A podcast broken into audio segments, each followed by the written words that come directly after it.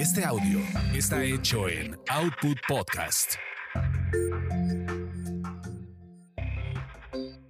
Bienvenidos sean a esta su orgasmería de barrio. Aquí le encontramos chichis a la culebra. Mi nombre es arroba tulipán gordito y la banda que me respalda. Give me the honey, Querida banda orgasmera, pues como siempre y como cada vez que estamos juntos, vamos a disfrutar de algo muy sexoso, muy sabroso, pero además, pues que tiene información importante. Tenemos el notiorgasmo con las últimas notas y las más eh, sexosas.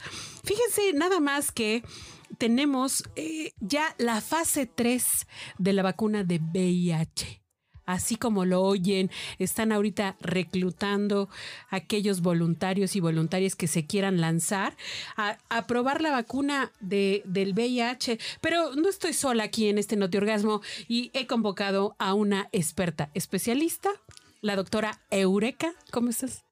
Hola, muy buenas tardes. Súper bien, gracias. Bienvenida, querida doctora. Oye, pues es que, ¿cómo ves esto de la, de la, de la vacuna del VIH después de 40 años? que salió el primer caso de VIH, apenas va saliendo la fase 3 de la vacuna.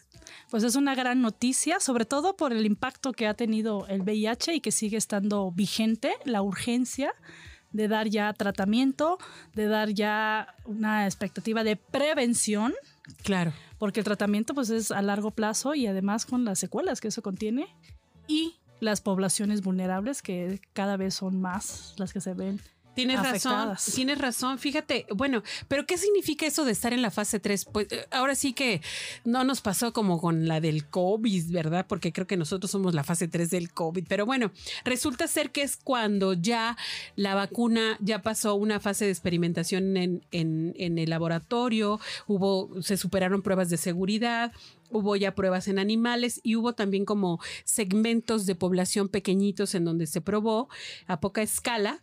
Y que bueno, eh, una vez pasada esta fase, ya se puede comercializar y puede salir. Y pues, oye, fíjate que hay muchísimos, muchísimos, este famosos que conviven con VIH y que lo han dicho en un afán también de quitar el estigma. ¿Qué opinas? que es algo muy necesario que nos identifiquemos como personas vulnerables y que existen y coexistimos con personas que tienen VIH y que es una enfermedad que afortunadamente es tratable, pero que sí debemos de mitigar esa propagación. Por ejemplo, una población ahorita muy vulnerable son las mujeres casadas Sí. que los maridos las contagian, pero no les dicen.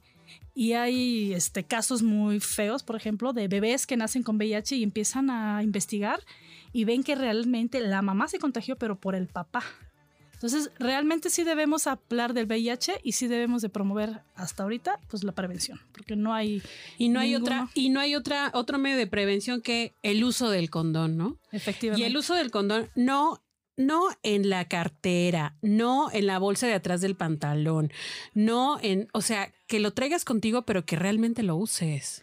Que realmente lo uses y que además lo metas en tu rutina sexual. O sea, así como uno tiene la rutina de tener la pasta de dientes, el cepillo de dientes, poner agüita, poner la pasta, uno cuando va a tener actividad sexual debe de plantearse dentro de la actividad sexual el condón. Debe Sí. figurar dentro de tu protección el condón. Fíjate, yo veía la lista de los, de los famosos, pues más identificados, ¿no? Con, con VIH como Freddie Mercury, Rod Hudson, Charlie Sheen o Magic Johnson, ¿no? Que son los que están ahorita este, vivos.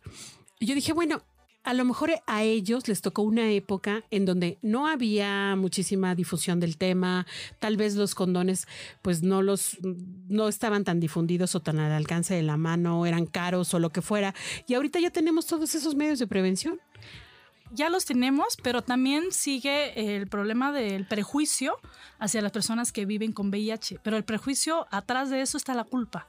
Claro. de- del contagio del VIH y de tener ese miedo de que están buscando contagiar. Y en realidad no es así. El, el VIH es una enfermedad, es una enfermedad con la cual se tiene que aprender a vivir y es una enfermedad con la cual nuestros jóvenes, nuestros adultos, nuestras mamás, en cualquier edad, el sexo seguro. O sea, no hay nada sí, porque el sexo seguro. Te puede llegar en cualquier momento de tu vida, no estás exento, no porque tengas 70 o 60, 50, 40.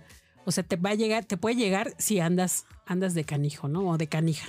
La probabilidad ahí está. Sí, pues cuídense, a cuidarse. Y si quieren participar en esta fase 3, pues hay que informarse, ¿no? Participen.